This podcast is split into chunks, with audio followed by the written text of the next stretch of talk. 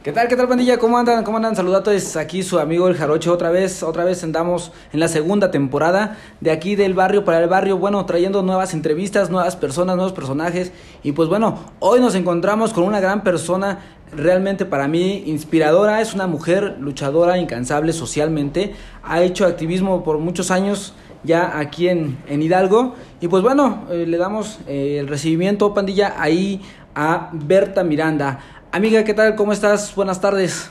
Hola Jarocho, buenas tardes. Qué gusto estar aquí con ustedes en este espacio. Bueno, bueno, saludando aquí a mis cinco fans, vamos a decir quién es Berta Miranda, qué se dedica, quién es la mujer, eh, pues luchadora de Berta Miranda. Bueno, Berta Miranda es mamá, es hija, es hermana, es compañera, es amiga. Eh, nací en una, en, en una comunidad rural, y viví mucho tiempo en el barrio del Arbolito y también vivo en el barrio en Cerro de Cubitos, que o sea, sí soy una mujer que conoce el barrio, que conoce el campo y que conoce otras realidades también. En cuanto a mi formación, tuve la oportunidad de estudiar bachillerato técnico en contabilidad y administración de empresas y también estudié una licenciatura en derecho y pues bueno, desde muy pequeña estuve involucrada en los temas sociales, eh, acompañada de una de mis tías que era gestora comunitaria. Ella se encargaba de llevar los programas a la comunidad, los pollos, el centro de salud, etcétera, ¿no? Posteriormente estuve en CONAFE, en dos comunidades muy alejadas de aquí del estado, y entonces ahí te encuentras con otras realidades y ahí fue donde ya pongo en práctica la gestión que forma parte de lo que luego se viene a convertir en, en el activismo. Y pues bueno, más o menos entre los 22, 24 años tengo el acercamiento con el activismo y es donde me me, determino una área donde voy a estar eh, acompañando, que es acompañar a niñas, mujeres y, adolescentes en situación de violencia. En la mayoría de los casos me ha tocado acompañar la violencia sexual. ¿no? Y también pues ya eh, eh, durante este tiempo pues he estado apoyando iniciativas de reforma en el Congreso local, sobre todo pues para eliminar barreras para el acceso al derecho a decidir de las niñas, mujeres y adolescentes, sobre todo en lo que tiene que ver con los temas del derecho a decidir sobre sus cuerpos. También eh, fui servidora pública en la Administración Pública Municipal, en la Secretaría de Desarrollo Humano y Social y también en la Secretaría General. Y que fue ahí donde yo dije, me gusta esto porque además en la Administración Pública tienes como mayores posibilidades de llegar a otros espacios, hacer más, hacer más trabajo de lo que tú haces desde las organizaciones. Desde la organización era maravilloso, pero tienes tus limitantes porque no cuentas con recurso, porque no, tienes... o, sea, es, es muy básico, de verdad, que quienes estamos en la sociedad civil, pues lo haces por mera convicción. Nada más. O sea, mera convicción, porque además tú tienes que buscar recursos en fondos internacionales, pero además déjame decirte, el ser de, de, de, estos grupos críticos, difícilmente el Estado te va a apoyar. Bueno, casi nunca. Casi nunca te apoya y cuando te pide tu apoyo, pues te lo pide de gratis y cuando llegan los proyectos no te proporcionan nada, invitan a otros, menos a ti. Pocas veces son que te invitan, ¿no? Entonces, pues eso es un poquito lo que, lo que es Berta. Este eh, y pues bueno, ahí, ahí para que me conozcan. Pues bueno, ya vieron, ya vieron, pandilla, que es una mujer, una mujer de barrio, una mujer de, de abajo también, eh, con grandes aspiraciones y que hoy, hoy está designada como directora general del Instituto Hidalguense de la Mujer. A como bien lo comentaba, pues ella le gusta apoyar a todo ese tipo de, de problemas, dificultades que hay. Pues bueno, eh, cuéntanos qué, qué es lo que has estado haciendo apenas con el cargo nuevo, pero qué más va aparte de, todo su cargo que usted está recibiendo ahorita, pues apoyar a todas las mujeres. Mira, eh, creo que es muy importante conocer dónde estamos paradas, qué es lo que tenemos para poder eh, justamente atender, ¿no? O sea, yo puedo traer muchísimas ganas hoy de llevar muchos programas, muchos servicios, pero si no tenemos un recurso presupuestado, un recurso existente, pues difícilmente lo vamos a hacer, ¿no?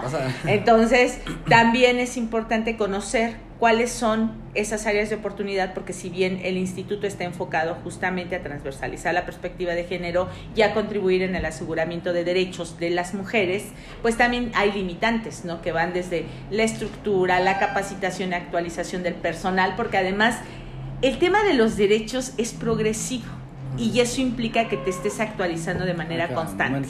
sí. Entonces, pues bueno, tenemos que actualizar al personal también.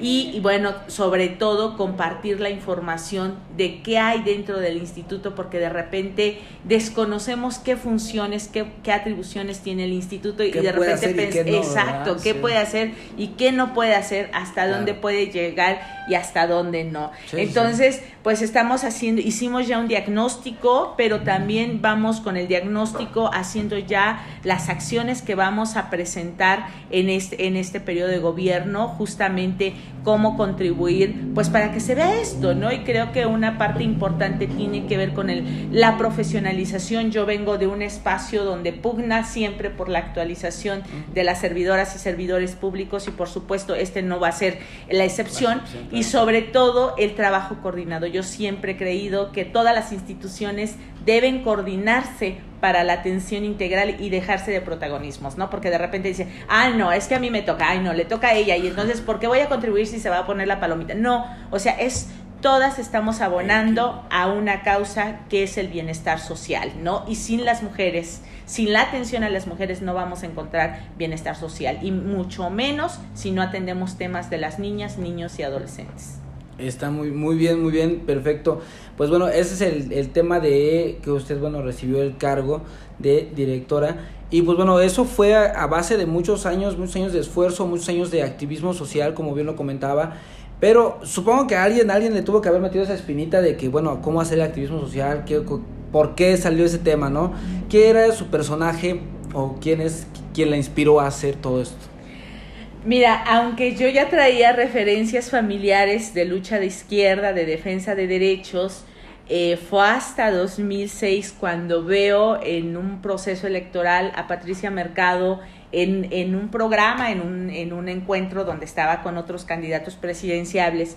Y cuando yo escuché a Patricia Mercado dije, wow, o sea, yo quiero ser como ella, ¿no? Así, así fue lo primero, yo no había visto otros referentes de mujeres porque realmente las mujeres las hemos sacado poco a poco porque la historia de las mujeres o los referentes no están visibles. ¿Sí? Entonces, para mí, un refer una, una mujer de referente que me inspiró en ese momento fue Patricia Mercado y luego da la casualidad que a los dos años tengo la posibilidad de conocerla personalmente, oh, ¿no? y pues, llegar conocer a tu conocer a quien tú admirabas, que en un momento que ni siquiera te identificabas feminista, ¿eh? porque yo no me identificaba feminista, es más, yo no sabía qué era el feminismo en ese entonces, ¿sí? Entonces, cuando yo la conozco y veo todo lo que hacía, pues realmente me siento identificada y bueno, entro a formar parte de, de una de estas organizaciones, pues que concluían con ella y que acompañaban, ¿no? Que se llama Equidad de Género, Ciudadanía, Trabajo y Familia que es para la que yo eh, me, me, encontraba o me encontré prestando servicios de 2010 a 2022. O sea, prácticamente fue mi casa ahí, ¿no? Y pues ahí no solamente conocí a Patricia Mercado, que fue quien me inspiró, sino a otras mujeres. Y entonces ya empecé a conocer referentes del feminismo, ¿no? Pero la mujer que a mí me inspiró para hacer política y que actualmente yo la sigo admirando es Patricia Mercado, ¿no? Si, si lo vemos, porque me, eh, su, su entereza por luchar por temas que en ese momento no hablaban, ¿no? Patricia Mercado, 2006, estaba hablando eh, eh, del, tema de la marihuana, ¿no? Patricia Mercado hablaba de los derechos sexuales y reproductivos, hablaba del, del tema del aborto. que ¿sí? Que son Exacto, y que además pocas personas lo hablaban, hablaba del tema de la violencia contra las mujeres. Entonces, eso que ella tenía fue lo que a mí me llama mucho la atención, lo que me inspira y que al final de cuentas se viene terminando en a convertir lo que fue mi lucha y lo que es mi lucha, ¿no? Porque hoy ya no estoy en sociedad civil, hoy estoy dentro de una institución y por supuesto estoy haciendo lo necesario para que sigamos avanzando. Pero sigue con la misma con la misma ideología, ¿no? Con la misma con el mismo pie en el mismo renglón, ahí no cambia. Ahí no cambia. Ahí no cambia. Eso es muy bueno, la verdad. Me da me da gusto saber que bueno, hay personas que nos inspiran, eh, a cada uno, a cada uno que hacemos activismo social, pues alguien, alguien hubo para motivarnos, ¿no? Algo, algo bueno hizo, hizo todo esto. ¿Cuál ha sido el reto más difícil a vencer como líder social? Usted como ahorita lo que es, lo que ha sido siempre. Ay, el más, el reto más grande ha tenido como líder social eh, fue justamente tener que a veces negociar para avanzar. Creo que ese, ese ha sido el reto más grande, tener que eh, fingir una sonrisa para saber que, que esa sonrisa era necesaria para avanzar en un tema y que no y de no llegar y decirles tu responsabilidad y hazlo porque sabía que si te pones en esa forma te cierran la puerta.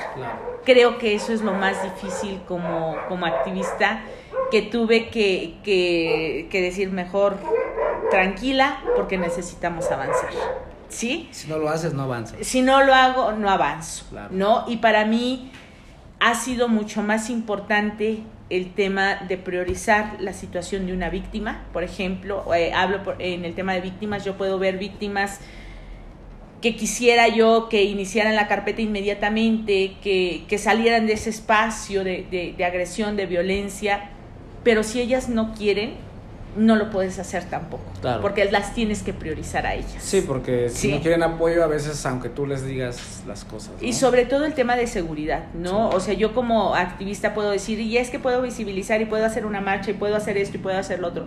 Pero si la víctima dice que no, es no. no. Y me parece que eso ha sido como un poco lo que más me conflictó en algún momento, porque decía yo, pues es que esto es lo que se puede hacer pero no todas estamos en el mismo momento, en el mismo tiempo y cada mujer tiene su espacio. Entonces, por ahí están esos, esas esos dos puntos que a mí me ha costado como mucho más trabajo. Más difícil, sí, son los más complicados. A veces como líderes sociales es lo que tenemos que, que esperar, ¿no? Que, eh, que sufrir, en cierto modo, ¿no?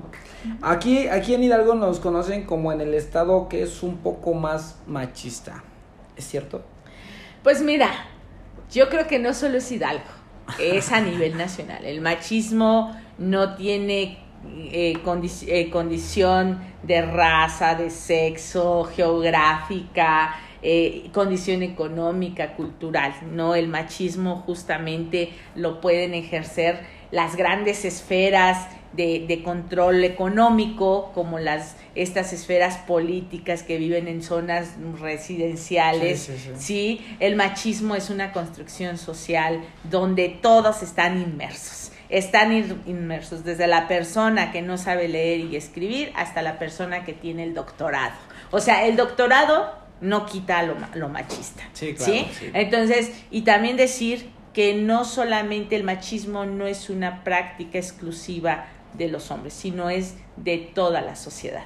¿no? Entonces el machismo son aquellas prácticas que encasillan a las mujeres en un espacio por el simple hecho de ser mujeres, ¿no? Decir, a ti te toca lo privado, a ti te toca esto, eh, tienes que, que, estar en el deber ser de lo femenino, pero también el machismo implica para los hombres pues tener que cumplir con esos roles sociales de ser el, el, proveedor, de ser quien se pone en riesgo, de ser eh, quien no manifiesta emociones, etcétera, ¿no? El machismo mata y está matando a las mujeres y también mata a los hombres, ¿no? Entonces, eso es el machismo. El machismo es una construcción social que nos da a todo, que, que, que, nos llega a todas las personas y por eso tenemos que actuar, mujeres y hombres, niñas y niñas, para construir nuevos eh, espacios, nuevas sociedades, ¿no? Y, y, bueno, en el tema de esto, pues las mujeres solas no pueden, los hombres solos tampoco, las instituciones tampoco pueden solas. Necesitamos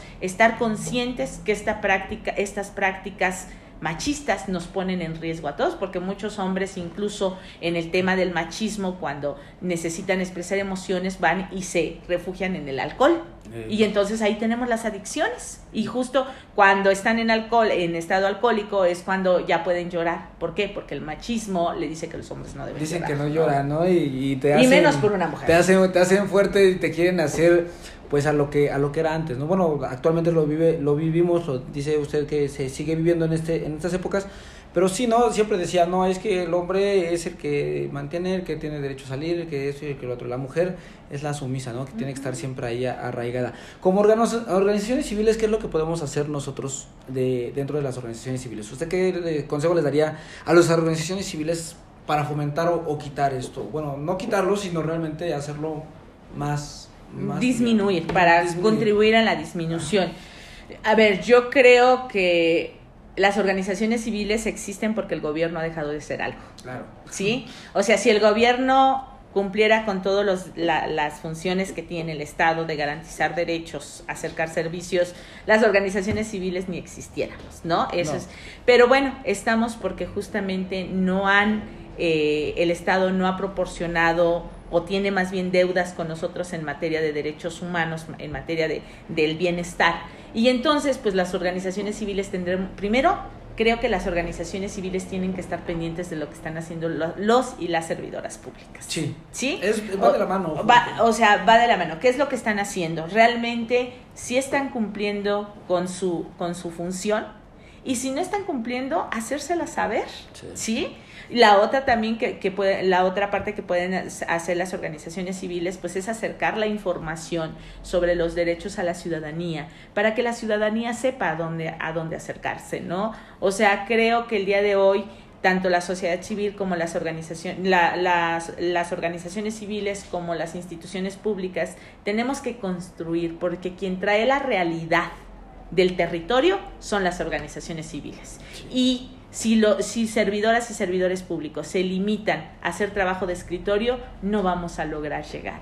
Es necesario el trabajo de territorio, pero también el de escritorio, porque el de escritorio es el que va a llevar la planeación, la gestión de recursos, y el de territorio va a traer las realidades. Cuando juntemos estos, estas dos partes vamos a tener mayor impacto, porque la sociedad civil la necesitamos en el la visión de la sociedad civil la, necesitamos quienes hacemos política pública y las organizaciones civiles tienen bien claro a dónde hay que aterrizar esa política pública. Y entonces, pues hoy que estamos aquí desde las organizaciones civiles y que creo que el que esté aquí es un avance para muchas y muchos de, nosotros que hemos luchado desde esos espacios, porque lo hemos luchado.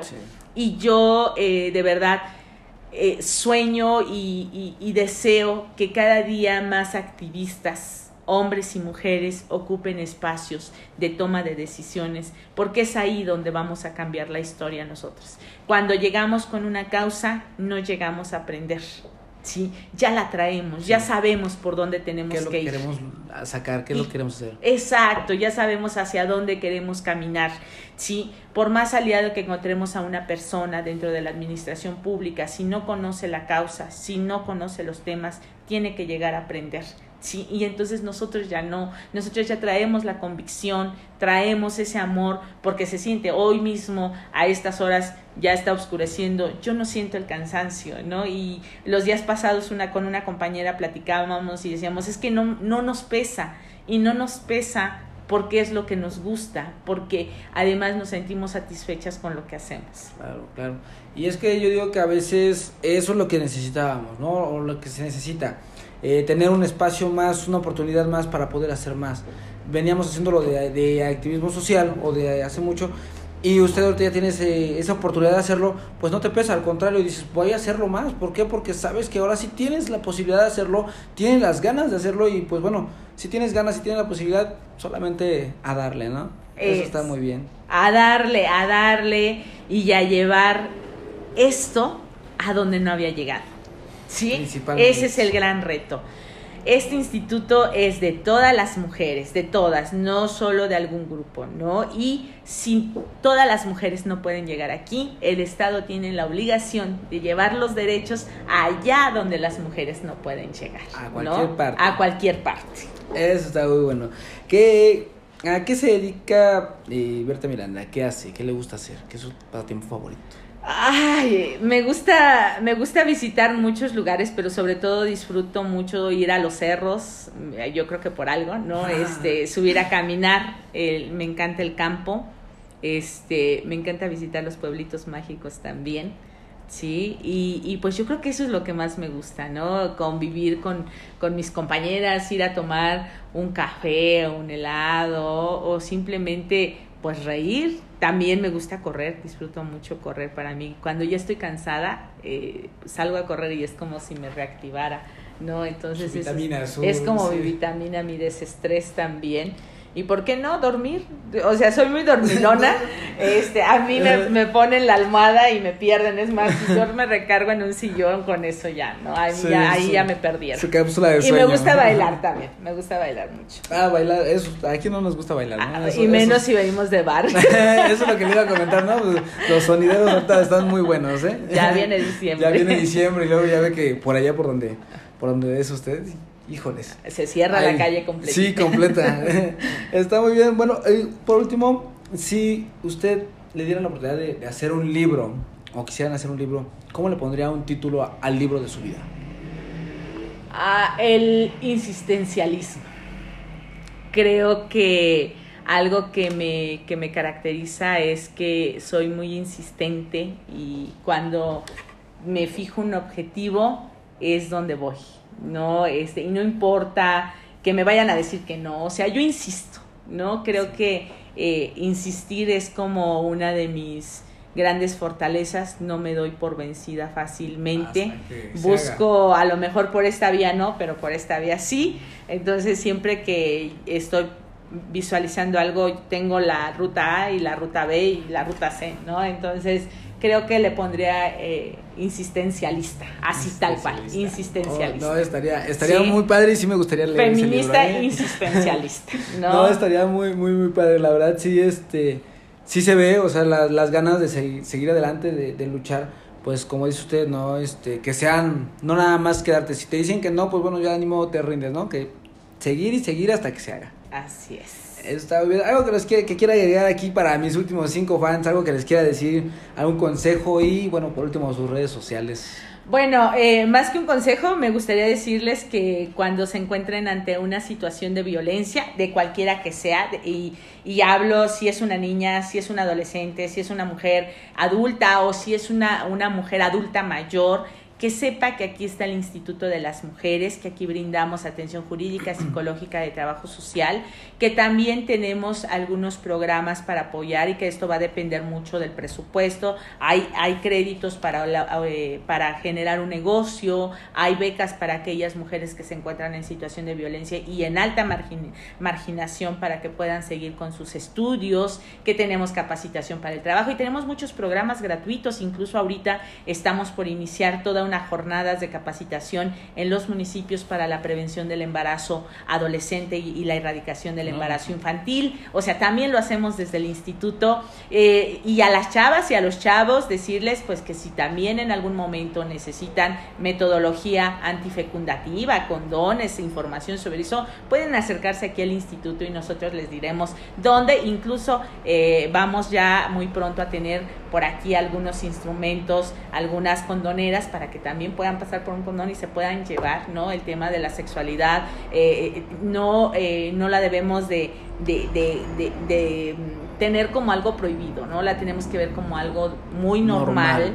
Y pues los métodos antifecundativos son herramientas que forman parte de la sexualidad, solo una parte pequeñita, ¿no? y a las madres y a los padres, si es que nos están escuchando, pues que sepan que hablar de sexualidad no implica adelantar una vida sexual activa, sino implica dotar de herramientas a sus hijas e hijos. También si no saben cómo hablarles de sexualidad, en algún momento haremos un podcast de cómo hablar con nuestros hijos sobre sexualidad. Creo que eso, creo que eso estaría muy muy bien. Ahí mi pandilla que me ponga, que me comente. Yo creo que eso estaría muy bien porque fíjate que sí eh, hemos escuchado en algunas partes que muchos papás o muchas personas les da miedo hablar de eso, ¿no? Incluso cuando tu hijo tenga 13, 14, 15 años, les da miedo hablar de eso y pues bueno, por ese miedo que, que pasa, pues a veces llegan a pasar los errores que, que, se cometen, ¿no? Y no lejos de un embarazo, sino también las enfermedades y todo eso que, que está pasando, pues bueno, Ahí está, ahí está la recomendación de parte de, la licenciada Berta Miranda, que los esperan en el instituto. Pues bueno, sus redes sociales, licenciada. Instituto Hidalguense de las Mujeres, así nos pueden encontrar tanto en Facebook como en Twitter. Ahí busquen Instituto Hidalguense de las Mujeres y salimos. Y bueno, y mi red personal, Berta Miranda Rodríguez, está abierta, está la página, entonces ahí van a encontrar la información directa, ¿no? Entonces, pues que no duden acercarse aquí al instituto, ahí podemos, pueden encontrar información que vamos generando día con día. Incluso si alguien no tiene medios de acercarse, mándenos un mensajito por, eh, por la página y nosotros le contestamos y nos ponemos en contacto. Ahí está, ahí está amigos. Bueno, recuerden, Berta Miranda, eh, directora del Instituto de la Mujer aquí en Pachuca Hidalgo. Pues bueno, muchísimas gracias por el espacio, licenciada Berta, bueno, una amiga antes que nada. Eh, pues bueno, pues siempre nos ha brindado este espacio de platicar con ella. Hoy les estamos dando estos consejos, bueno, parte de, de todas estas entrevistas que vamos a estar haciendo.